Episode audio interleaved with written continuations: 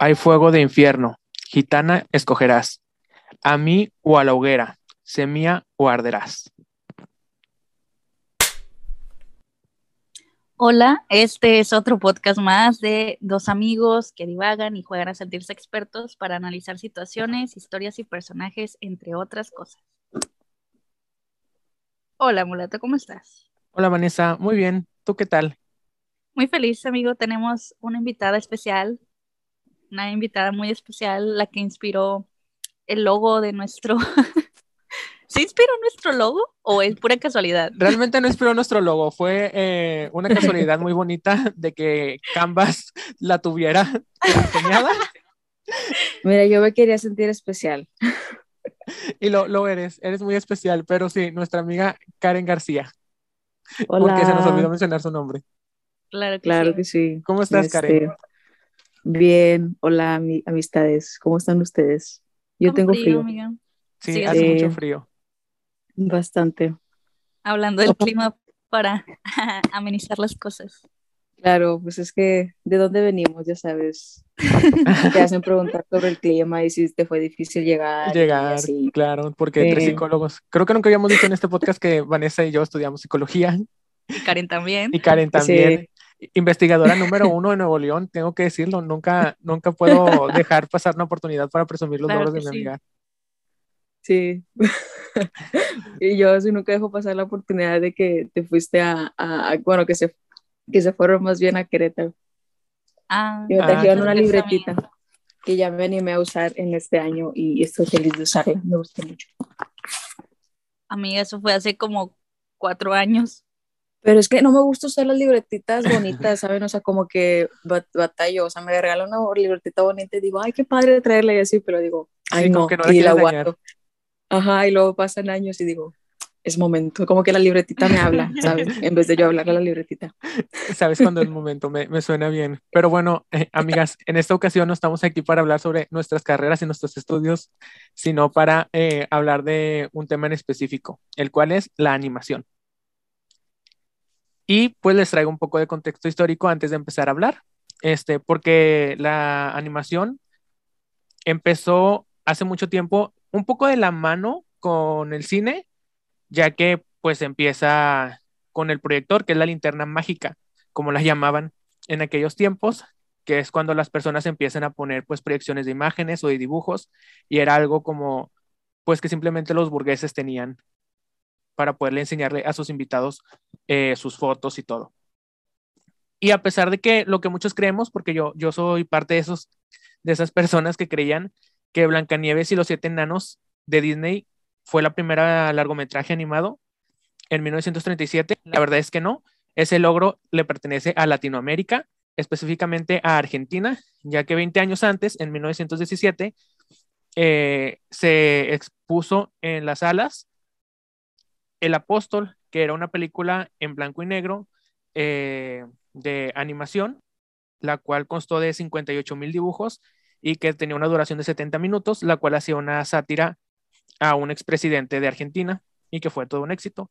Entonces, sabemos que eh, la primera película animada le pertenece a Argentina y no a Disney, como todos creemos, aunque Disney tiene una gran campaña de marketing para hacernos creer eso, este, y que no empezó como una, una, un proyecto dirigido al público infantil como lo pensamos hoy en día, sino que era una sátira política muy pesada, en donde el presidente se iba al cielo y quería mandar bombas a la ciudad para poder eliminar a los impuros. Entonces, muy, Ay, muy infantil y dulce no era.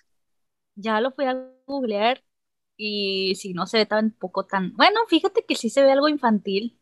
O sea, incluso se ve como parecen los dibujitos eh, del primer Mickey Mouse. Sí, Uy, este me da mucho miedo. están, No, están no lo vayas a ver, amiga. No, no lo voy a ir a ver. A mí sí me gusta dormir. Este, no, está, no da tanto miedo como para no dormir, o bueno, a mí no me da tanto miedo como para no dormir, pero sí, ¿no? O sea, como que uno no se espera esas cosas, ¿no? O sea, de que la primera película en Argentina y de lo que trataba, un, pre- un presidente que se muere, se va al cielo y luego quiere bombardear la ciudad, 1917 me sorprende demasiado. ¿verdad? Ya, ya que, ¿cuántos años son? ¿Cuántos? Ciento. Amiga, estudiamos psicología, no somos buenos con números. Ok, muchos años. Son muchos años. Sí. Muchos años, sí. Oye, Es- que está, está, sí se parece al Mickey Mouse de tal vez, ojo ahí Disney, tal vez, este, no sé, pasó algo, No, yo creo que era el estilo de animación, o sea, el estilo de los dibujos populares. Ya ves que ahora también eh, hay muchos memes de que muchas caricaturas se parecen, o sea, de que son ojos saltones y así. Tal vez Bueno, era como verdad, la moda. también, también se parecen un poco a los, ¿cómo se llaman estos? Li- las tiras de historietas que, Ajá. que tienen esos típicos dibujos así muy racistas. Ah, los que salen en el periódico. Ajá. Sí, sí, tengo mucho de no verlos, pero me gustaba mucho ver la sección de niños de animadas. Tenemos y nadie Que tampoco eran de niños, amiga. Neta. Hay, había unas, yo recuerdo que había unas que sí tenían doble sentido, o sea, una, una, había varias tiras, pero había una que sí a veces venía en doble sentido y así, y yo como, "Mm, ¿qué es esto? Sí, igual no la, yendo la los- que, la- la que yo sí me acuerdo que de repente era de doble sentido era, creo que se llama Condorito, algo así, era un pájaro grandote de color rojo. Y qué rollo. Yo, sí- yo sí me quedaba de, ah, la verdad, este, lo, bueno, este, voy a cambiarle a ver Garfield. Fíjate que yo sí ubico el nombre de Condorito, pero creo que nunca me tocó ver una tira animada de él. Es como un, es como un cotorro sin plumas. Como Sí. un cóndor. Ándale, sin plumas. Ándale. No sé, pero bueno, no yéndonos tan lejos con el doble sentido, la verdad es que Garfield también era para un público adulto. Digo, eh, hablaba de los lunes y de que odiaba el trabajo, aunque Garfield no hacía nada y era un gato que se lo comía, pero él odiaba los lunes por el trabajo. O sea, sí había muchas referencias en el mundo adulto. Y ya los niños decían qué bonito gatito. Oye, tal vez por eso, por eso crecimos así, ¿no? De que odio los lunes, porque vimos Garfield mucho tiempo. No sé, creo No, que yo creo que odiar los Ajá. lunes es algo, este, pues no sé. Es un que constructo tiene- social. Ajá, sí, porque yo a veces digo, oye, pues este lunes está chido, no, no, no lo odio, o sea, está cool. Pero cada quien vea. ve. Sí, es por, eh, sí, es más que nada porque es regresar a una rutina cansada de, ajá, porque si la semana empezara los domingos sería odio los domingos. Sí. Entonces, Ay, a mí no Sí. me gustan los domingos, amigos. yo los disfruto es para echar flojerita. Bueno, para mí. Mm, yo a veces, Es como que no sé. Ajá. Bueno, no tengo un día favorito. ¿Usted sí tiene un día favorito? Ay, yo amo así de los, los miércoles y los viernes. No sé por qué. Como que me los disfruto.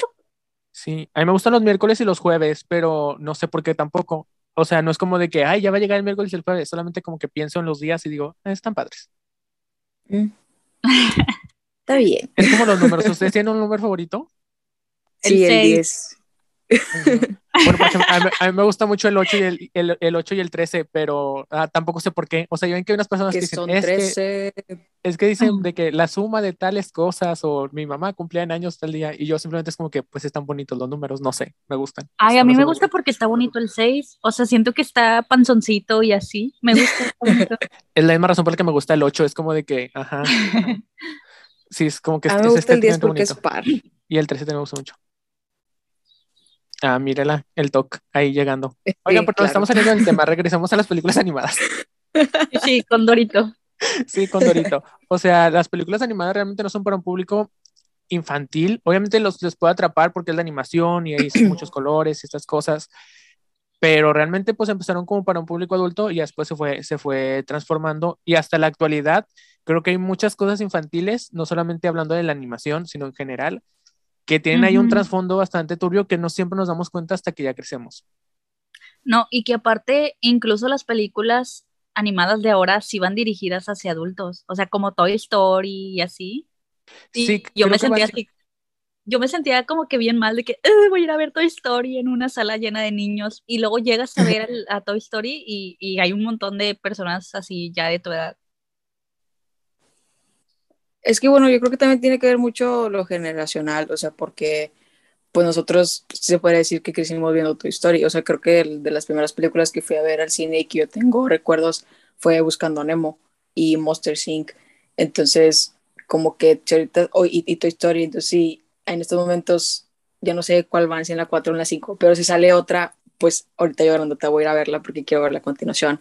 Y por ejemplo, mi hermanito que tiene nueve años y puede ir como que, está como que ad hoc de, de ir a ver ese tipo de películas animadas, tal vez no sea tanto su interés porque ahorita están otras caricaturas u otros videojuegos u otras cosas que son de su edad, ¿no? Entonces yo creo que, que depende más de eso, por eso hay más gente grandota viendo em, películas animadas. Pues sí, Sí. igual creo que las temáticas también, algunas van dirigidas así hacia, hacia nosotros, los adultos. Bueno, yo siento que, que puede ir así como hacia, hacia allá. Y no sé, me gusta la idea de, de ver películas animadas porque fíjense que a mí antes no me gustaban las películas animadas porque yo sí alcanzaba a ver lo turbio en esas Ajá. películas. O sea, sí, había unas que sí me daban miedo y que hasta la fecha digo, uy, no, no sé si las voy a ver, no, no puedo ver. Como por ejemplo, Ay, mira, jamás vi el jorobado de Notre Dame. O sea, si acaso vi escenas y dije, uy. paso. Yo sé que a ti te gusta mucho, pero es de mis películas dije, favoritas. no, no, no, no, no. Me da miedo. O sea, no- a lo mejor piensan de que, ah, por el jorobado o así. No, me asusta toda la temática. Frollo. Pocahontas tampoco. Uy, Pocahontas. ¿Y qué más? Eh, Charlie y la fábrica de chocolates es una de las películas que más me ha traumado. Yo hasta me sé los diálogos, algunos. Ay, ay, yo O sea, mucho las canciones. Las canciones, las canciones viven en mi mente, pero no, me dan mucho miedo. Sí, sí da miedo. La verdad es que a mí siempre me gustó, porque yo siempre fui muy dramático desde niño, o sea, me gustaba, o sea, sí, me gustaba mucho el drama. Entonces yo vivía mucho la, la canción de afuera. Este, de hecho, a veces estoy en la canto y a veces si estoy en un buen, en, en un buen mood y hay toda la energía, puedo llorar mientras la escucho. Porque está bien potente, bien pesada y es como de que todo el sentimiento este, del jorobado de lo que yo daría por vivir un día afuera y la gente que está afuera no sabe lo feliz que es y, este, y ojalá yo pudiera estar ahí con ellos, pero pues no. Y también empieza bien fuerte con Frollo diciéndole, estás deforme y eres muy feo y Ay. este mundo no perdona, así que tienes que confiar en mí y el jorobado diciéndolo, pues tienes razón, este, tú eres la única persona que me ama y te voy a obedecer. Y es como que, ah, no. Sal De de hecho, ahí, la ahí. frase, la frase que dijiste al principio es de, de jorobado, ¿verdad? Es exactamente, es, de- es la canción de Frollo, este, cuando empieza a quemar todo París y, Qué rollo. y se obsesiona con Esmeralda y la quiere, este, básicamente la quiere violar y si no accede, la va a matar y la va a quemar viva. De eso se trata la canción, mientras le reza a. María, la Virgen. Es como de que, Ah, oh, está súper perturbador, pero me gusta mucho porque está bien fuerte, está muy potente. Yo vi la de Jorobado de Notre Dame, Notre Dame, este, hasta también ya grande, yo creo que la vi el año pasado, porque tampoco me gustaba verla de niña, como que, no sé, también me, me, me asustaba, como que mi mente tal vez no, no lo comprendía muchos, no estaba así como en ese mood. Pero el año pasado la vi y, y me gustó, y tampoco fíjate que he visto po Pocahontas, creo que la pondré en mi lista de, de, de verla. Pocahontas está bonita, o sea, siento que no da tanto miedo, pero sí el contexto de los, o sea, bárbaros, bárbaros, o sea, está, este, yo aquí, díganme las películas y yo me pongo a cantar partes de canciones, porque está, está muy padre también, este, o sea, a mí la que me daba miedo era Dumbo, la de los Ay, elefantes oigan, rosas, sí. yo le tenía pavor, me daba terror, no o sea, yo me volteaba, la quitaba, qué miedo. Sí, es verdad, o sea, Dumbo también me, o sea, sí está muy perturbadora. El, desde el principio, o sea, a mí me, me duele demasiado cuando se alejan a, a, a Dumbo de su mami y, y Ah, sea, es una película que de cierta forma es realista. Digo, es, es un elefante que se llevan al circo a maltratarlo y todo. Ay, no. Sí, está Pero creo que, creo que te refieres a que la escena donde salen los, los elefantes de colores y así. Sí, cuando se emborracha. Yo Sí, tengo 24 algo- años y sigo sin tocar una gota de alcohol porque trauma, de que no quiero ver esos elefantes rosas. Uno se Ay, pero con Pinocho, está- yo con los elefantes. Ay, Pinocho también me asusta. Oigan, ¿por qué, por qué todas las películas son así? ¿Qué, qué onda? Es que, es que pues antes estaban basadas las películas de Disney en los cuentos de los hermanos Grimm. Y así que tú digas, uy, qué bonitos Ah, estaban los bueno. cuentos de los hermanos Grimm. Pues no, y sí están mucho más dulces las de Disney. y pues iban encaminados más a una, a una educación infantil de, de, del miedo, de, de, no tomes alcohol porque te vas a convertir en burro o te van a aparecer elefantes rosas. Oye, por ejemplo, Peter Pan, este, yo estaba así que, ah, sí, Peter Pan, me encanta Peter Pan, pero luego me acuerdo que me prestaste el libro Mulato Ajá. y me fue difícil leerlo porque dije, em, esto no pasa en la película. Está, está perturbador. ¿Dónde está, mi, ¿Dónde está mi lindo Peter Pan? Y, y, yo creo que sí me tardé bastante en leerlo, me tardé bastante en regresártelo porque no, no, no, no podía, en mi infancia no, no lo quería asimilar, yo no lo quería asimilar todavía. Sí, está bien bueno Peter Pan, el libro y la película. Este, tengo más apego por el libro, la verdad que la película, la película de Disney, la verdad es que casi no la he visto y prefiero incluso la 2, no sé por qué, me gusta un poco más. Este, pero sí el libro eh, le tengo mucho apego y es un muy buen libro y todo, pero sí está bastante fuerte, bastante perturbador. Eh, eh, la historia, la parte con las sirenas, el, el hecho de que se roben niños, que quiera a Wendy como su mamá. O sea, sí hay muchas cosas bastante perturbadoras. El amor de Campanita, que es una señora pequeñita, pero una señora amando a un niño pequeño que es Peter Pan, haciéndole cosas horribles a Wendy. Ajá. De Peter Pan tengo algo así como me, me acompleja muchísimo la idea de que Wendy se enamore de Peter Pan y que Peter Pan como que también, pero como que no. Para mí eso, pues yo la vi estando súper chiquita, entonces para mí sí era como que, mm, no, no está bien eso, o sea, como que son niños porque, porque se están enamorando, son niños, mejor vuelen o algo así. Para mí ¿Cómo a enamorarse? O sea, yo sentía a Wendy súper promiscua, discúlpame. la Wendy, la película también, la live action, Wendy se la pasa así de que, eh, dame un dedal, ándale, dame un dedal, de que dame un beso. Capaz si quería un dedal. wow, estamos hablando de niños, Karen, por favor. Eso, yo estoy hablando del dedal, mulato, por muy favor. Inocente, muy inocente no era Wendy, ¿ok? Por favor. No sé, a mí no me causa conflicto porque ¿a poco usted no está enamorado? O sea, yo tenía mi crush con mi compañerita en el kinder, o sea... Mm.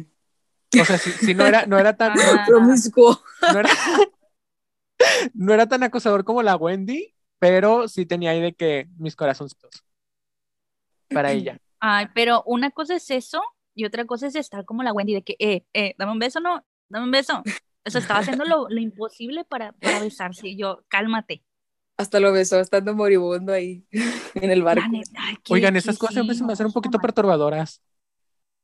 Cuando hacen eso, porque es muy común, o sea, sí es muy común en cualquier, en cualquier tipo de contenido, en cualquier tipo de historias, ya sea para niños, para adolescentes, para adultos, el hecho de que uno de los protagonistas esté muriendo y el otro aproveche para darle un beso, o sea, entiendo que es como una idea de muy romántico, pero a mí me cuesta un poco de trabajo, es como de que se está muriendo y vas a meterle la boca en su boca, está como que no sé. a mí me parece un poco perturbador, no se me hace tan romántico, solo digo de que, mm, ok, estás pensando en tus como que no es necesario, no hace tanto sentido. está, está raro. Pero sí, creo que igual también puede ir acompañado de que el amor todo lo puede y todo lo salva, ¿no? Entonces como que, ay, sí, yo te amo y te estás muriendo, entonces te voy a besar para salvarte. No y eso de que... Amor romántico de nuevo la, la, muerte también está muy romantizada, o sea, como el último aliento, la última mirada, las últimas palabras, todo eso. La última muñeca. todo eso, súmale un beso y ya es como, uh, historia de amor. Ahí sí me gustan más, por ejemplo, lo que hacen en las películas más recientes, eh, quedándonos en Disney, por ejemplo, en, en Enredados, que es la lágrima lo que le cura la herida, o en eh, Frozen, que es el abrazo de la hermana, lo que descongela. O sea, como que prefiero esas muestras de cariño a le voy a meter mi boca en su boca. Es como que... Mm. Sí. Sí, pues que te muestra las otras formas de amar, o sea, que no nada más vas a amar a, una pareja o a una persona, sino que pues está el amor de hermanas, el amor propio, el amor de familia, etcétera, ¿no? Está, está cool también que estén incluyendo esas cosas. Oigan, y de ustedes, porque es que ahorita me fui, eh, ya empecé a agarrar Disney y empecé a irme y recordé la princesa y el sapo y cosas así. ¿A ustedes les marcó alguna muerte en alguna película infantil que ustedes dijeran, ¿qué es esto? Ah, claro, como muchos que Mufasa, y digo, la, muerte de, ajá, pero no sé. Ah, Pero yo desde ahí ya veía yo mi lado masoquista porque yo, yo recuerdo que tenía el cassette, el grandote del libro, y pues tenía la casetera, ¿no? Entonces yo la veía y se moría Mufasa y yo, no, Mufasa. Y mis papás me veían así que berreando y quitaban la película. Y luego yo otra vez, quiero el Rey León. Y otra vez, no, Mufasa. Oigan, ¿saben qué? Es, es verdad, amiga. Yo tenía la de Bob Esponja, la película. Ay, eso me encanta. Era, de las que se acaba y la volví a poner, no, pobre. Sí, ¿verdad? Yo ponía mucho la de Buscando a Nemo. Ese sí, Ah, y tenía, no sé, había la que está dividido en dos películas, o sea, en dos discos, no sé por qué, creo que porque no, antes no, no cabía la grabación, no tenía ese, porque, porque ya estamos grandes, no tenía la capacidad de grabarse todo en un disco, este, yo también la ponía una y otra vez, me gustaba muchísimo, pero A mí me gustaba de Bob Esponja justamente la parte donde Bob Esponja y Patricio se están muriendo. Para mí era, Ah, sí. o sea, la primera vez que lo vi, lo sentí y dije, ya valió, ya no va a haber Bob Esponja. jamás en la vida". o sea, como si de verdad existieran, ¿saben? O sea, Ajá. bueno, en mi mente de niña existían, entonces eran como un, un- un personaje, una persona con, pues, características reales, humanoides, lo humanizaba mucho, pues. Entonces, Sí. donde se está muriendo, yo estaba de que no puede ser. Y ya después la lágrima de todos los cacahuates, y así yo, ¡ah!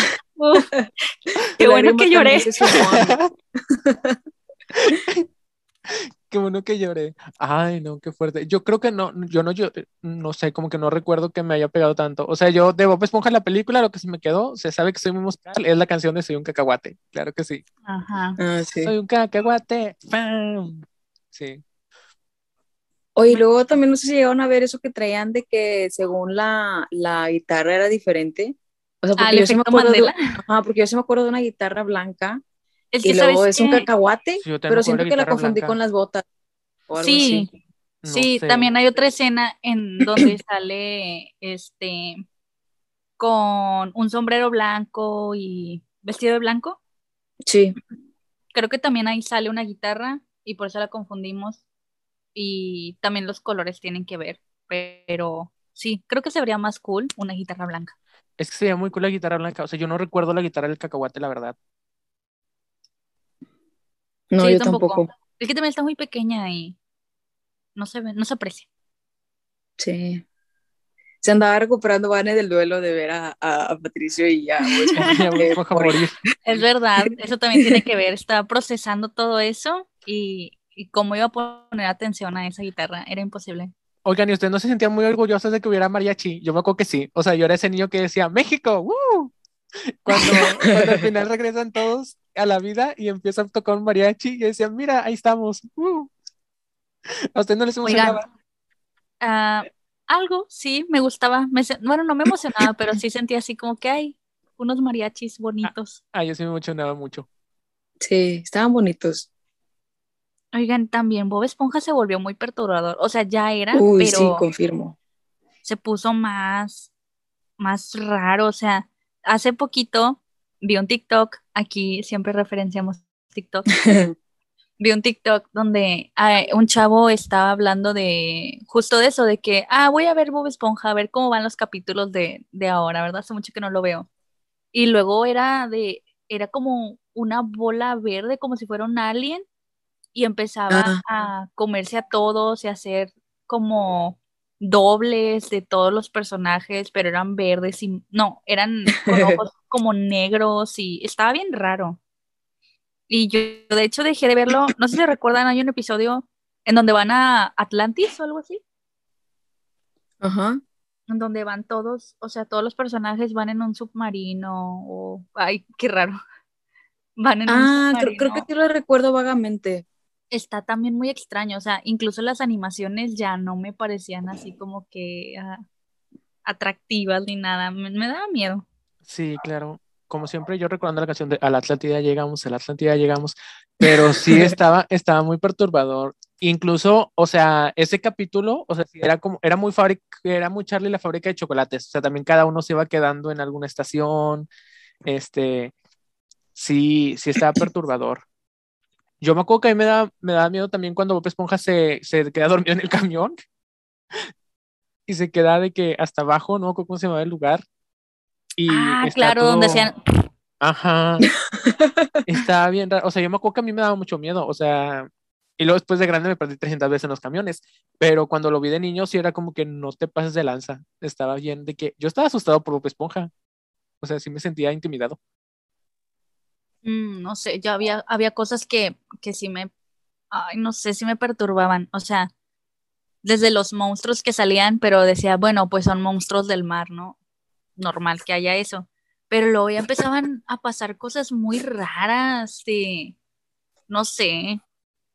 Alguien se quedó sin ideas definitivamente. ¿Ustedes, ¿Ustedes creen que esté relacionado con que murió el creador de Bob Esponja, que ya no sea lo mismo? Sí, Yo creo que sí, siempre cambia. Siempre, eso, eso siempre Bastante. afecta. cambio de administración. sí, porque efecto. también, también este, las películas que han sacado de Bob Esponja están bien raras. O sea, yo prefiero mil veces la, la primerita, la primerita. Porque estas últimas sí han estado de que, "¿Eh? ¿qué está pasando aquí? Y, y la verdad tengo bastante de, de no ver Bob Esponja, al menos no los nuevos capítulos, porque sí me parecen muy, muy raros, como que ya no, ya no empato con eso. Prefiero ver los de antes. Oigan, ¿y han visto la primerita de Charlie la fábrica de chocolates? Eh, donde está el, el, el señor güerillo con el, El del meme. Ajá. el- Yo ese nunca, sí, esa sí, sí, nunca la he visto. la verdad. Pero Pues mira, la me vi hace poco. Yo también soy muy, yo también soy muy masoquista, entonces Ay, no, amiga, no. Charlie Esa la no. fábrica de chocolates me perturbó mucho cuando estaba chiquita y yo no sabía que había una primera versión. Entonces, eh, cuando crecí, me di cuenta que sí había una, una versión de que la, la primera, la original. Y un día, muy feliz viendo la tele, en Warner me apareció la programación de que la estaban pasando. Y yo dije, "Mm, voy a verla, a ver qué tan perturbadora está. No, Dios mío, está mil veces más perturbadora. Porque es, o sea, es, es traumante la película y es vieja. Entonces, entre más vieja, se me hace como, me da más miedo. O sea, sumándole que no hay tanta producción y usan cosas como cartones y así, se ve muy tétrico, muy, no sé, no me gusta. Ni siquiera la terminé de ver, la verdad. Pero sí se ve. Sí suena interesante. Vayan a Es que está googlear, más amigos. curiosa. Miren, más déjenles curiosa. paso. Ay, no. Lo estoy viendo y mis ojos lloran. A mí, esos son palumpas, la verdad, mis ojos lloran. A mí esos son palumpas, la verdad, sí me dan miedo. porque Son los que son como verdes o así, ¿no? Tienen peluca Sí. verde. Les pasé una imagen, este, para los que nos escuchan. Si nos escuchan, vayan a googlear. Charlie la fábrica de chocolates 1971.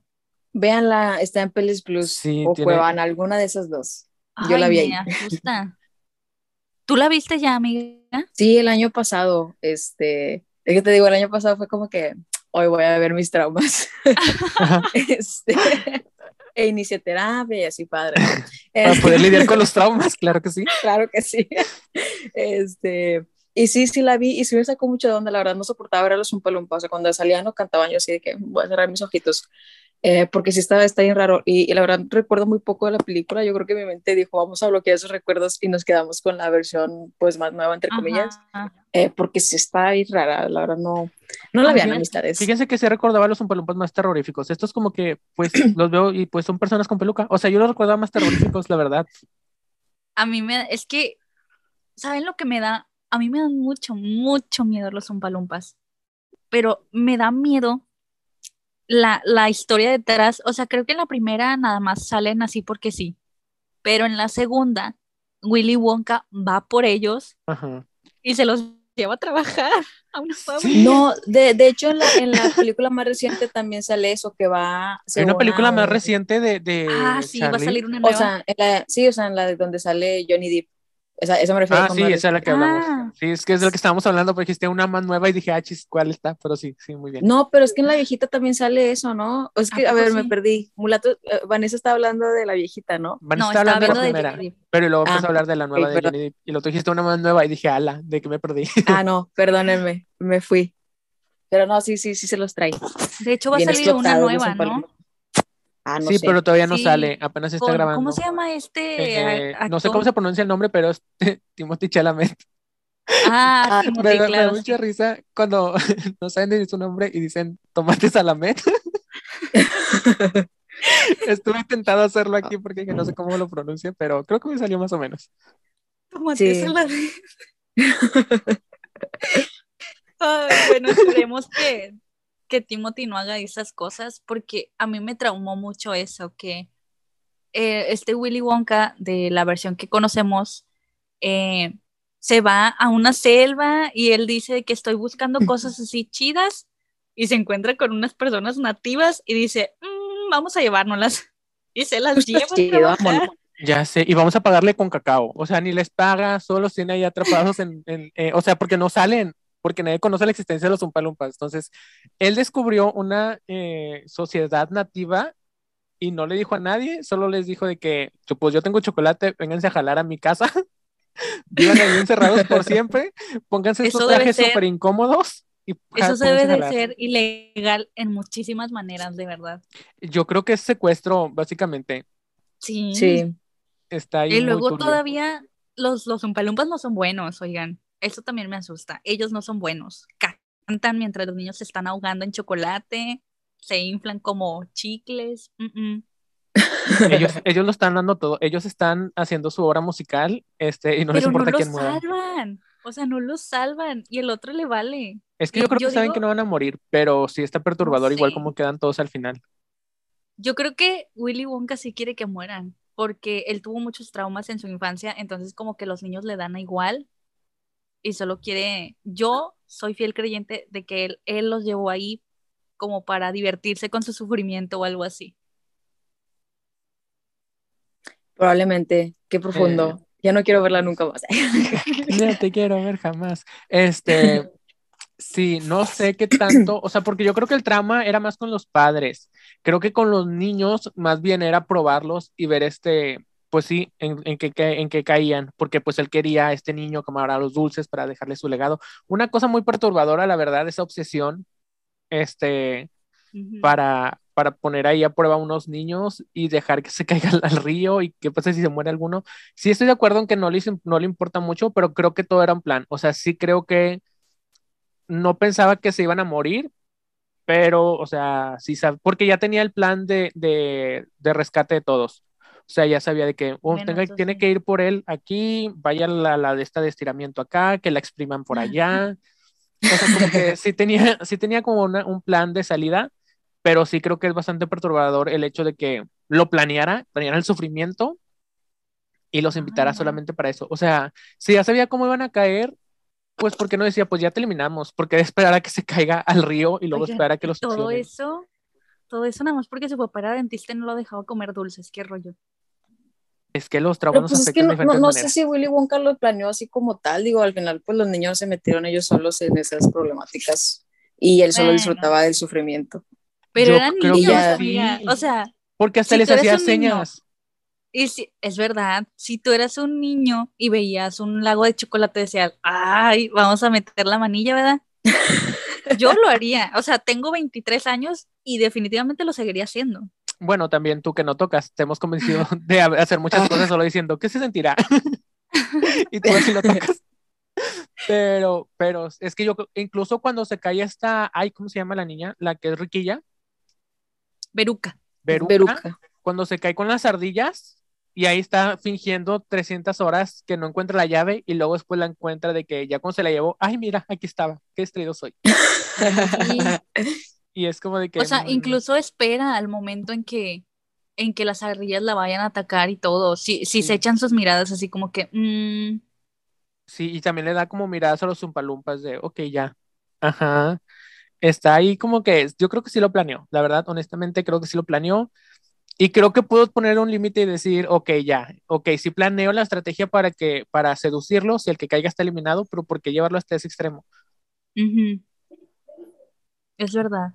Pero sí hay muchas cosas muy perturbadoras en las animaciones. Y fuera de ellas También me- también. me perturba la, ay, va a sonar muy grosero, pero me perturba la pobreza de Charlie y su familia. O sea, me entristece demasiado que, que el- al papá lo hayan corrido de la empresa de pasta de dientes. Ay, no. Ay, Voy a llorar. Sí, está muy triste. Sí, está muy o sea, triste. el- los, los cuatro abuelitos viviendo ahí. No, o sea, por eso Charlie estaba así de que tengo que conseguirlo y, y mi familia va a vivir bien. O sea, también Charlie, aguas con los traumas que se vienen cuando crezca, ¿eh? Y sí, ¿eh? ¿Crees? Es que yo creo que era muy arropado, o sea, porque sí le hacían sentir todo el tiempo de que, pues lo importante es que estamos juntos. Incluso cuando quiere, cuando quiere vender el boleto, la abuelita que Pero- le dice de que "Oye, n- no es tan importante, en serio vas a cambiar esto que es único por un vil Amigo, dinero que todo pero el mundo por más tiene. que te digan eso, si estás viendo a tus cuatro abuelitos ahí, a tu papá sin trabajo y nada más tienen para repartirse un pedazo de chocolate cada quien y eso comer toda la semana, Claro, pues es pesado, ¿Qué te toca? pero yo no, sí, o sea, nos toca a nosotros como audiencia, le toca a Charlie como niño que lo está viviendo, pero sí siento que la diferencia entre él, porque estamos hablando de traumas, la diferencia entre él y, y Willy Wonka es que el Wonka sí, o sea, si no tenía alguien que le dijera, ok, estás aprendiendo esto, pero no, no tienes que aprenderlo. Porque Charlie sí lo está aprendiendo por todas las situaciones de su vida, pero si hay alguien que su- son sus abuelos y, su- y sus papás que le dicen, sí, entendemos por qué lo estás aprendiendo, pero no tiene que ser así. Tanto Bueno, así estás- que el momento, ajá, ¿Estás de acuerdo que igual el Charlie en algún momento dice, pues mi familia depende de, de este boleto, o sea, ya sea para venderlo o para lo que sea, no Sí, ese- importa, no importa tanto si yo voy a la fábrica o algo así, o sea, lo importante es que pueda hacer algo para darle sustento a mi familia. Eso está turbio también. sí es a lo que voy, o sea, sí hay un momento en que lo dice, pero aprende que no es necesario y es y, y lo que iba a decir, que tanto así que al final de la película, cuando ya gana y le ofrecen la fábrica, la rechaza. O sea, a pesar de que él sabe que es el sustento y que todo esto, él ve Ah, lo que hizo verdad. Willy Wonka, ve todo el sufrimiento que le causó a los competidores anteriores, ve que eh, para poder aceptarla tiene que dejar a su familia, o sea, ve muchas, ve todas esas cosas y dice, ¿sabes qué? Si es cierto, tengo necesidad, si es cierto, este, le he sufrido, me han tratado mal y podría tener todo este poder. no, pero, mi pero yo considero que no deja totalmente este trauma porque al final de la película se ve que su casa se la lleva a la fábrica, entonces de alguna manera no es suelta cierto. eso. O sea, sí se aprendió, pero no lo soltó. O sea, lo aprendió, pero no lo está poniendo en práctica. O sea, lo sabe, pero pues se llevó Y su casa. porque el Pero es que ¿por qué lo tendría que soltar? "Ay, No, no, no, no, no, no estamos aquí". hablando de tener que Claro que soltar. sí, claro estamos que sí. hablando de lo que puede pasar.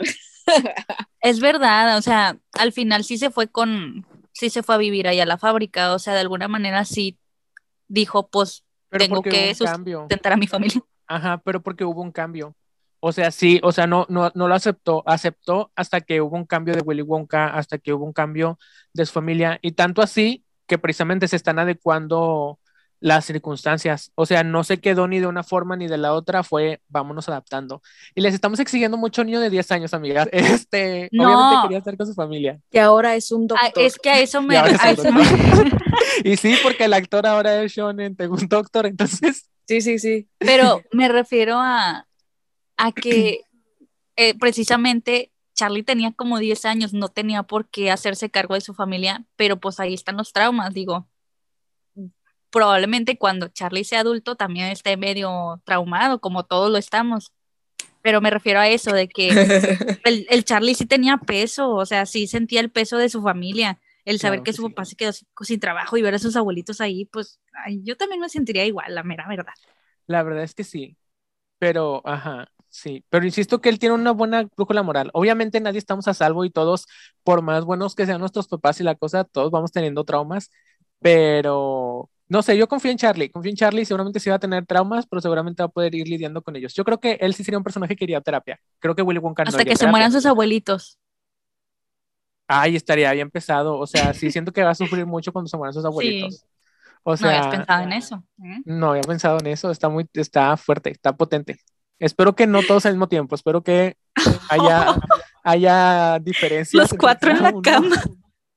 No, por favor, no, no, no, Ay, no, no, no. hay que pensar bonito. Oigan, Este, pero esa, quien. esa, esa película tiene una frase que me gusta muchísimo. O sea, creo que puedo aventarme toda la película para ver esa frase. Cuando ya frase? va, ya va Willy Wonka a la casa de, de Charlie y le dice la abuelita, ay, huele a chocolate. Y le dice, "¿Usted huele abuelita?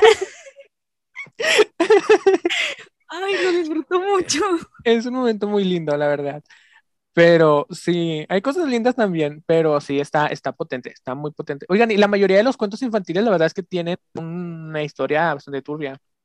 O sea. Caroline, este, todas las de los hermanos Grimm, el Durano Gigante, Alicia en el Ay, País de las. Maravillas. ¿Han leído Alicia en el País de las Maravillas o A través del espejo? ¿O las dos? No lo he leído bien, he, lo- he leído como los resúmenes, me asustan, de por sí me asustan las películas también. Creo que me asustan las películas de Tim Burton, o sea, me gustan, pero me asustan. Sí, las de Tim Burton están curiosas. Sí, o sea, yo sí he leído los dos libros de, de Alicia en el País de las Maravillas y sí te sientes un poco abrumado. Bueno, yo me sentía un poco abrumado porque no está pasando nada y no sabes nada. O sea, yo sí entiendo, a- a- o sea, como que sí te sientes Alicia en ese sentido, de que es como de que no hay historia porque estoy perdida, porque qué está pasando, este, quiénes son estos, de repente llegan, de repente me caí. O sea, se siente un mundo loco. O sea, yo no lo describiría como Alicia en el País de las Maravillas, yo lo describiría como Alicia en el País de la Locura, porque está potente. A mí me dan miedo también los, o sea, me da mucho miedo el sombrerero. Yo no confiaría en esa persona. ¿Sabes qué me da mucho miedo? Y que me da, me parte mucho el corazón de Alicia en el País de las Maravillas. Esta Ujú. morsa creo que es, que engaña a la mamá y a las hijas y se las come, las, este, ay, se me olvidó el nombre. Las, Ay, donde están las chis- perlas. Donde están las ¿Estás perlas. hablando de el libro? No, de, en la película también sale. ¿En Son cuál? almejas, no, eso yo no es. lo vi. Es en la película de Alicia en el País de las Maravillas, pueden ir a googlearlo si quieren. Eh, No, no quiero. creo que, o sea, creo que es, es una, eh, creo que es como una morsa, no estoy seguro. Y, y está la, creo que son almejas, está la mamá almeja con todas sus almejitas. ¿Pero ella de la animada o live action? De la animada de, de Walt Disney, la, la animada. Ver. Creo es que un que- señor. Ah, claro, ya sé cuál. Y que amiga, las convence la la- cerdita y luego Es se un las come a todas. señor. Es un señor Morsa, ¿no? Sí, creo que es un señor morsa. Y sí, Creo- son las almejitas. Creo que es una historia que le cuentan a Alicia cuando están en la carrera. Ay, no sé. Pero, Pero está también, la, muy la- también la potente. animada me da miedo. Me duele mucho esa escena. Ay, no sé ahora cuál me da más miedo, la animada o la, la live action. Mm. La live action, la verdad es que a mí no me da miedo y la verdad ni me gusta. O sea, sí, sí soy de esas personas que dicen, me. Pero ¿Sabes? También me perturba la, la cigarra de, de Alicia. Me da también de que es mala onda. No sé. sí, también. En general, muchos personajes, o sea, todos los personajes infantiles de, que- de aquellos cuentos están bastante ahí fumados, la verdad. O sea, sí, creo que, que los escritores sí andaban bien happy cuando las escribieron. ¿De qué? No sé, pero de que algo traían en su sangre, algo traían en su sangre. Oigan, me acordé también de que jeje, vi otro TikTok Ah, de, TikTok, claro que sí. De lo del mago de Oz. ¿Sí lo vieron ustedes? Que se supone Ah, que sale sí. ¿Qué? atrás en el fondo Sí, sí una lo vi. persona de, de ahí que se suicidó. Pero sí es verdad eso, o sea, A ver, pero estamos hablando de he película infantil, no, ya me perdí de qué, o sea, No, Es sí, el- la, es, el es- Mago es de película Oz. infantil. Sí, la de Mago de Oz. O sea, que según están eh, como que cantando así, bailando, Y al y fondo se luego ve. al fondo se ve un árbol en donde pues cae como una persona. Pero estaba viendo teorías que decían que, que no, que eso no era verdad, es que era como, este, eh, como algo de la escenografía que se cayó, pero la verdad se ve muy curioso se ve como una persona. Y también vi que este era planeado y que no sé qué, o sea, no sé, está, está muy turbio esa escena. Oigan, de por sí las películas animadas son turbias y le meten cosas turbias, o sea, ah. Porque pero cuál, pero, son eh, muy eh, fantasiosas también y, y puede caer también en lo turbio, en lo de, en la locura, en cosas bizarras. Mm. Oigan, yo sigo, yo sigo confundido con lo del Mago de Oz. Eh, ¿A cuál se refieren? O sea, la, la- una, una película animada o la viejita donde cantan? viejita. No, no, la viejita, Ah, ok. la viejita. Fíjense que esa nunca la he visto, o sea, he visto simplemente algunos clips y eh, la parte musical, pero no, no sé. Yo- mira, yo me quedo con Wicked, la obra de teatro, cantando Soy Popular y, y Gravedad, entonces, y así no me traumo. Una, Ay, una mira. película que, Ah, no, dime, dime, Vanessa, sigue, sigue, perdón. Na- nada, encontré una, una imagen para enviársela a Molato para que vea a la persona Ah, muy bien. Este, una, peli- gracias. una película que, que sí vi de niña, pero ahorita no recuerdo, y recuerdo, o sea, no recuerdo como que la temática, pero sí recuerdo que sí me sacó de onda y me, me perturbó. Fue la de El gato en el sombrero. Ay, Dios mío, también. No, ya, ya no quiero, amigos. Yo ya la no- disfrutaba mucho. La no, es que ¿por qué te gustan esas cosas? ¿Verdad Ay, que el gato era malo? Sí, no, era, ay, no, era horrible. Es que me, me- me- no me gusta eso, que las personas sean malas. O sea, el jorobado de Notre Dame le decían así de que, ay, mijo, estás feo, vete. O sea, el Charlie, la fábrica de chocolates, el Willy Wonka de que, ay, ni modo, se murieron. De- ay, no, ¿por qué tienen que ser así tan malos? La cigarra, nada más ahí con su cigarrillo burlándose de que, ay, está perdida. Y no, Ay, pobrecita. pero esa era como una oruga, no, no era una Sí, cigarra. era una oruga. Sí, no sé. Sí, por eso no la ubicaba. Pero tenía un dijiste cigarro. No sé qué.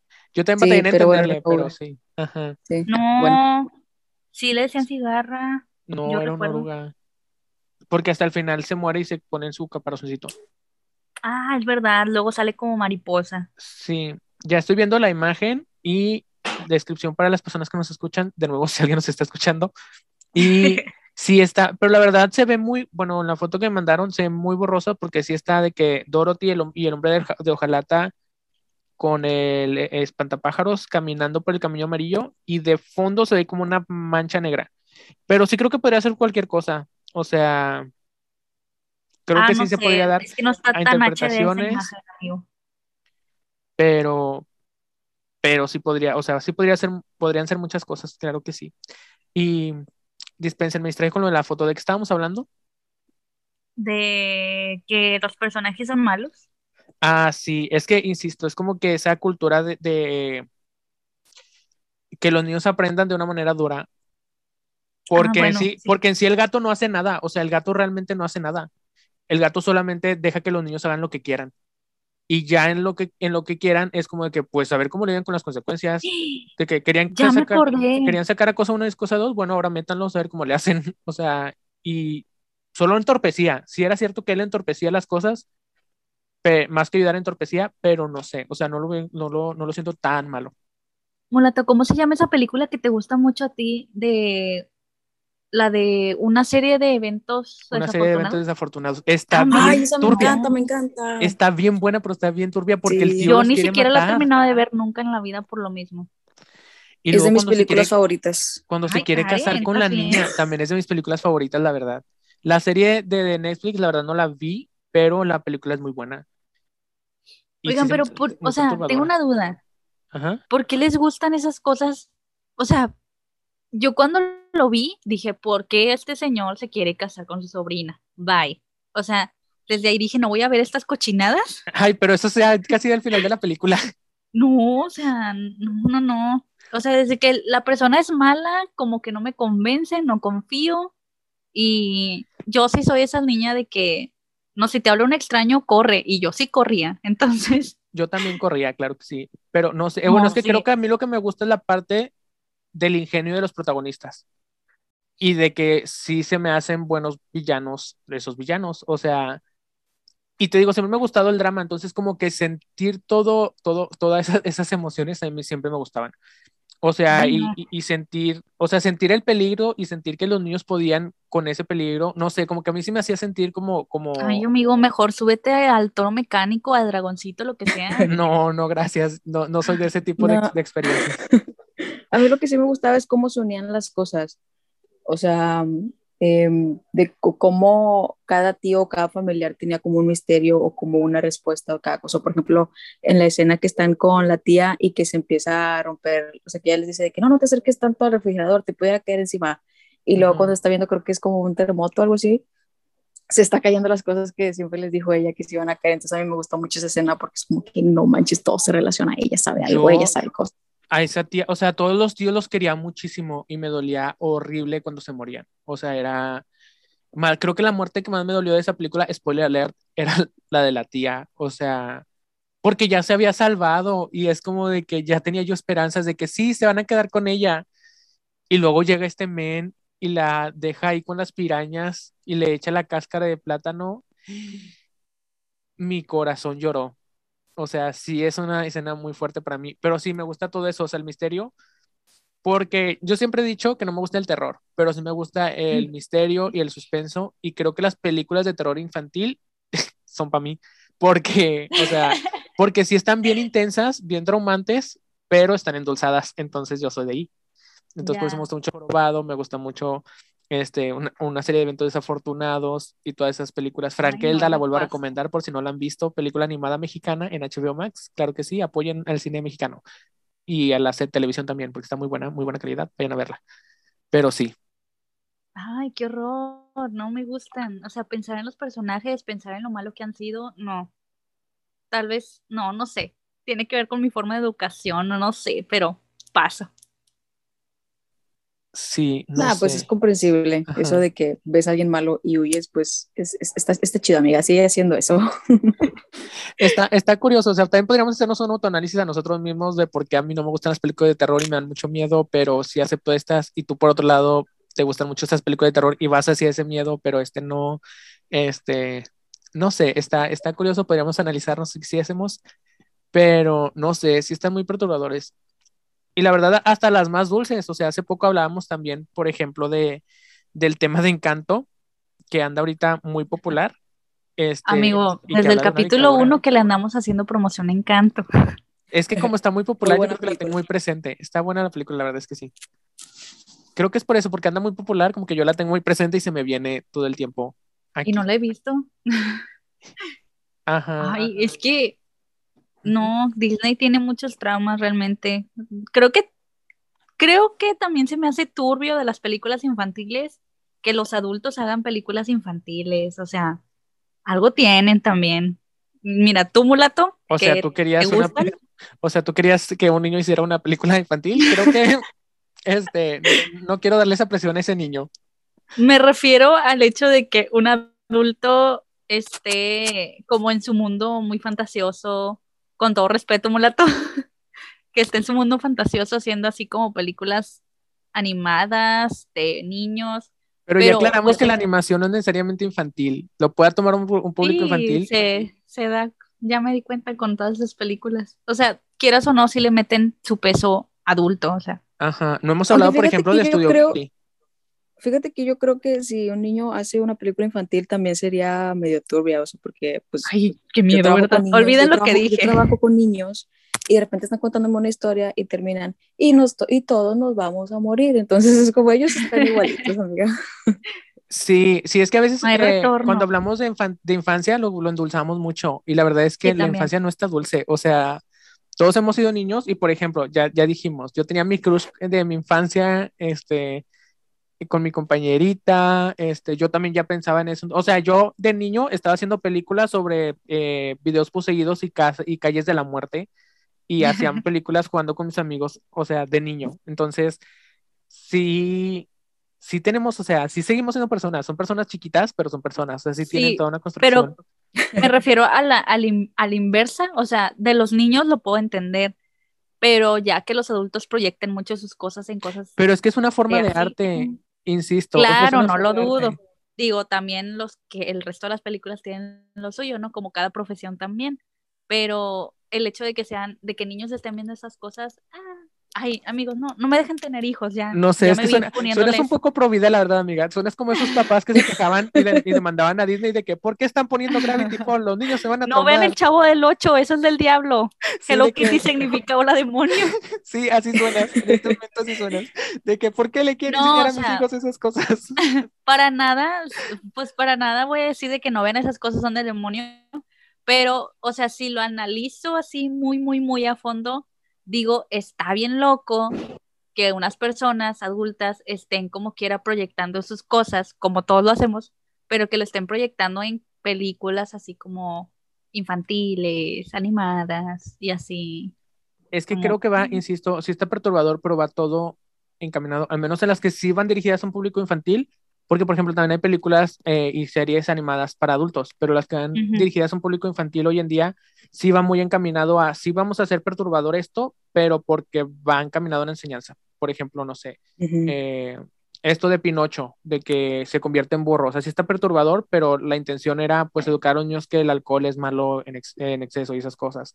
Entonces, y, lo, y ahora ya se ha vuelto un poco más sutil, o sea, ahora ya simplemente es, regresando a hacerle promoción a Encanto, es el tema de, es el tema de, eh, de no, te, no te tienes que sobreexforzar, este, ser tú No hables de Bruno. No hables de Bruno, ajá, o sí, o sea, es como de que toda, o sea, alguien puede sufrir por, oigan, no, ¿por qué me recordaron a Bruno? Estaba viendo un edit de del Ay, no. Del cumpleaños de Pepa y todos bien felices, y luego atrás de la pared, Bruno solito con las ratas, su plato vacío, y de que pues cumplen años el mismo día y como él está solo, está bien triste, pero, pero sí, o sea, se han utilizado un poco más hoy en día. Pero Oye, sí no sé por qué hablabas de Peppa Pig. Tengo que hablar, ver un canto ya. Yo hablaba de Peppa Pig. Todo el tiempo Ah, me está oh. imaginando a Peppa Pig. Oigan, Peppa Pig me cae mal, admitirlo. A mí también. Ay, a mí también. No, Nunca me Este, gustó. de las películas que ve mi so- de las películas de series que ve mi sobrino, tengo que aceptar que soy muy fan de Miraculous. Este, Ah, sí. está súper bueno. Por dos. estoy muy enojado con el desarrollo que le dieron a Chloe, tengo que decirlo. Este, Ya, no, no, no spoilers, no la he terminado, amigo. ay, lo siento, lo Sí, yo siento. tampoco. no, bueno, cuando la terminen regresamos a un capítulo de hablar analizando Miraculous. Oigan, este- pero eh, les iba a preguntar justo, ¿todavía hay películas animadas así muy turbias? Digo, dejando de lado Encanto, por favor. Este, sí sé que tiene como que el trasfondo así, pero eh, todavía hay cosas turbias en también, por ejemplo, esto de Bob Esponja que cada vez se hace más raro. Bueno, hace poco, no me acuerdo en qué caricatura de Cartoon Network, este, pasó esto de la cosa negra, o sea, no me acuerdo bien cómo se llama, pero sí era como una, o sea, que era una creepypasta en internet, que era como de que la nada consumiendo a las caricaturas y lo hicieron canon. Y, y entonces todas las, y puedes ver ahí a, a Pedro Picapiedra con todos los ojos negros corriéndole cosa negra de la boca. O sea, es una escena muy fuerte, pero sí, O sea, pero sí lo, lo, sí lo hizo Cartoon Network. Sí, lo hizo Cartoon Network y lo transmitió. O sea, es, o sea, sí, tomaron esa No. creepypasta y la hicieron canon. Ay, no, ya recordé otra de mis traumas. ¿Cuál? Las chicas superpoderosas, amigos, el, el capítulo donde sale el duende este rojito y que quita el color del mundo y no sé qué. Ah, no manches, sí, sí, sí, sí, Dios sí. Está mío. bien bueno ese capítulo. O Lo sea, quiero cuando ver. empieza, cuando empieza a hablar, no, qué, qué miedo. Mi mamá no me dejaba ver eso. Está, está, mi mamá no me acaba de eso. Está, muchas cosas estaban potentes y creo que hoy en día también. La verdad, no veo tantas caricaturas como para saber. Por ejemplo, las caricaturas más populares de que Gumball, eh, Hora de Aventura y así no las veo. O sea, nunca las he visto, entonces no sabría decir si hay algo ahí perturbador. Bueno, igual y esas caricaturas ya son más de adolescentes, ¿no? Sí, sí, ya es más de, No, esa- según de yo, sí esas es un público, según yo sí es un público, van dirigidas a un público infantil, nada más que a los adolescentes les gusta, o sea, ajá. Ah. Es Es como que yo- Gravity yo, Falls y considero, todo eso. considero que se cae en, en el pensamiento de que si es algo animado es para niños. Y pues Sí, realmente claro. no, porque pues, como la serie de Boyark o la de Big Mouth o la de, ¿cómo se llamaba esta que me recomendaste, Vanessa? La de, Midnight Gospel. ándale, ajá, y, y pues ¿Han visto? no, o sea, ¿Han visto la película de Fiesta de Salchichas? No, sí, No la vean. yo no la vi, la verdad. sí la vi hace mucho. O sea, yo sí dije, ay, qué bonito, una película de comida. Y ahí fue Ajá. cuando, fue cuando caí y dije, no, pues que sean películas animadas no quiere decir que sean para niños. Sí, pero esas, por ejemplo, sí tienen una clasificación más alta. O sea, sí, eh, Big Mouth, eh, Fiesta de, o sea, Fiesta de Salchichas sí desde que se anunció, se anunció como una película para, para adultos. Pero Este- no, no, no se anunció, después de que salió se anunció como una película que era para adultos. No, desde las preparaciones se anunció como una película para adultos, yo me acuerdo. Incluso, yo veo muchas eh, incluso noticias de cine. mucha gente llevó a los, a los, a sus niños al cine sin saber qué rollo. Y les vendieron porque Pues iban en el- compañía del adulto. Porque desde el principio, o sea, yo sí me acuerdo que desde que se anunció que se iba a desarrollar la, la película, dijeron que era para adultos, la clasificación siempre fue R. O sea, sí, Amigo, pero vivimos en México. por eso yo nunca la vi. Ni ponen atención Ajá, a eso les vale. y a los papás les vale. Sí, por eso digo, o sea, a los papás les vale, pero el cine sí debería de decir de que, oiga, no le podemos vender, no puede entrar este, con el niño. Creo que también les vale, amigo. Sí, Además, cuando vas en compañía- Cuando vas en compañía de un adulto, sí te dejan entrar, sí o sí. No se me hace muy adecuado exponer a los niños a eso, porque, insisto, Sí. Los niños Es no que son creo que tontos también pueden- muchos no. Y pueden y pueden consumir sí mucho tipo de mucho tipo de contenido profundo y van a entender lo que puedan emprender y luego cuando vayan viéndolo van a ir entendiendo más cosas pero si no os puedes exponer de golpe a ciertas cosas Ajá. Sí, pero creo que muchos no, no vieron esa gran advertencia. Creo que incluso es el, como el eslogan de la película, ¿no? De que no es una película infantil o algo así. la No sé verdad qué. no me acuerdo Qué bueno que se lo pusieron.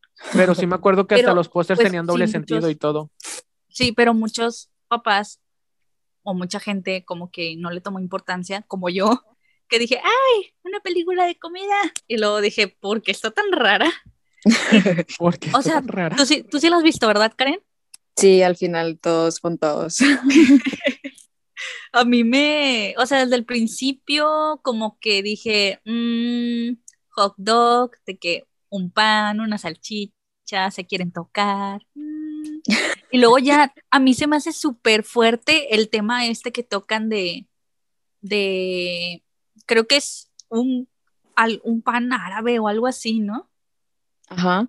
Y tocan así como que muchos temas que se me hace medio racista todo eso. Ah, sí, sí, sí, sí, sí, sí, sí, me acuerdo. Y si está bien. Y lo que tiene como que rara. sus grupos y no sé qué, y se pelean y todo ese rollo. Sí, está, está curiosa, pero Está Eh. rara. sí. Sí, también Ay, podríamos hablar otro capítulo de, del humor negro, porque a mí sí hay cierto humor negro que sí me gusta y lo disfruto y me río, pero sí hay un cierto humor negro que digo, ay, qué Sí, sí. momento. Pues sí, es verdad. Hay, hay Podría ser en temas otro que son más delicados para cada quien. Qué fuerte. Sí, qué fuerte todo. Verdaderamente. Pero sí, la Pues- verdad, yo sí, yo sí soy fan de, de las películas animadas y, o sea, de las películas animadas e infantiles en general, de suspenso y terror. O sea, el terror infantil, te insisto, a mí sí me, sí me agrada. Este, y sí creo que hay cosas padres. Y por ejemplo, eh, así como ya le hizo mucho promoción a Encanto y le voy a seguir haciendo mucha promoción a Frankelda, Frankelda está muy pesada y también tiene ese mismo discurso de lecciones eh, para niños de forma muy pesada. O sea, no esperen finales felices en los capítulos de Frankelda, Ah, pero están muy buenos y están muy padre y la historia está muy cool. Este, y sí, siento, siento que está padre y siento que, que es bueno que haya tanta variedad para que los niños disfruten muchas cosas y no solamente un cierto tipo.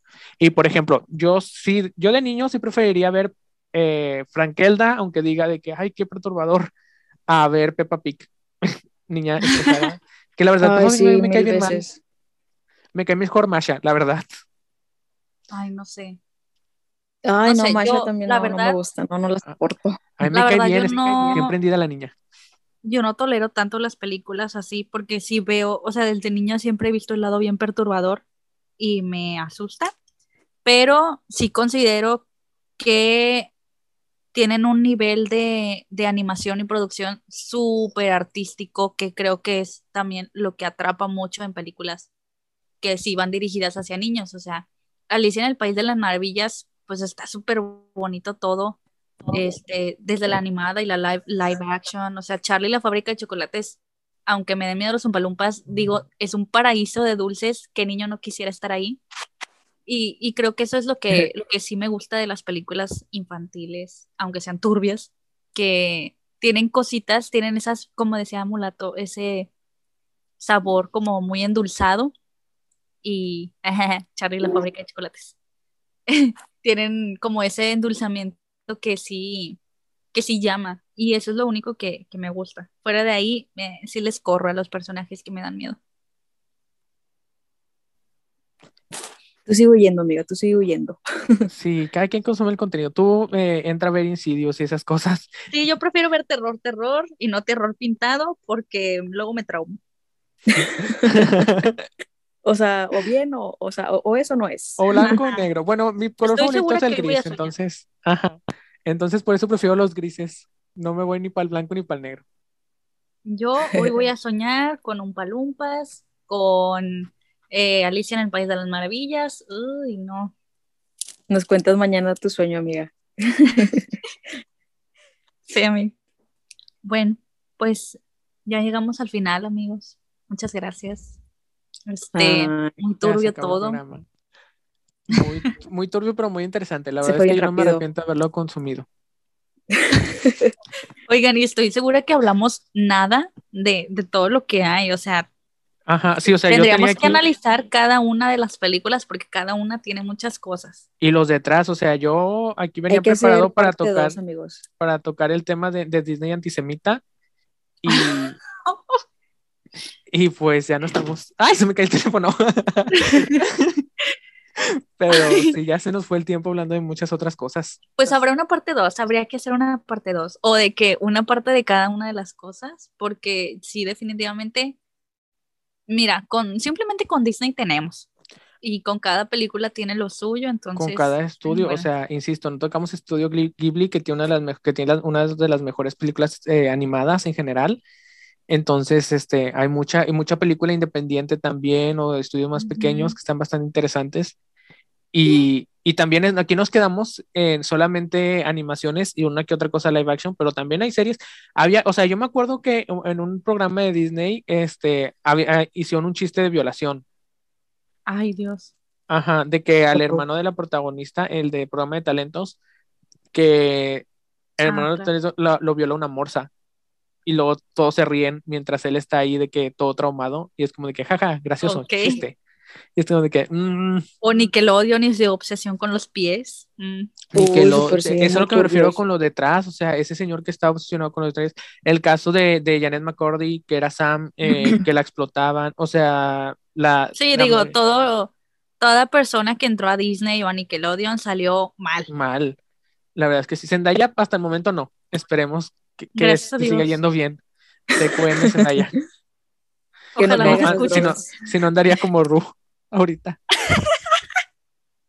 Es verdad. Ay, amiga, no la has visto, ya ponte a verla porque vamos a hacer un capítulo de eso también. Ay, bueno, la voy a ver nada más para participar en ese capítulo. Pues sí, este, yo creo que las películas animadas tienen muchas cosas rescatables, o sea, para analizar, tienen un montón de, de historia. Esto de, de la animación, la producción también están muy, muy bonitas, la verdad. Eso sí se los admiro. Pero también igual hay gustos para todo. Y pues es por eso que las películas animadas no son siempre infantiles o no son siempre para público de, de niños menores de edad pues porque tienen personajes, este, canciones y entre otras cosas muy turbias. Y bueno, muchas gracias Karen por acompañarnos y nos vemos en el próximo episodio. Bye. Bye. Gracias. Adiós.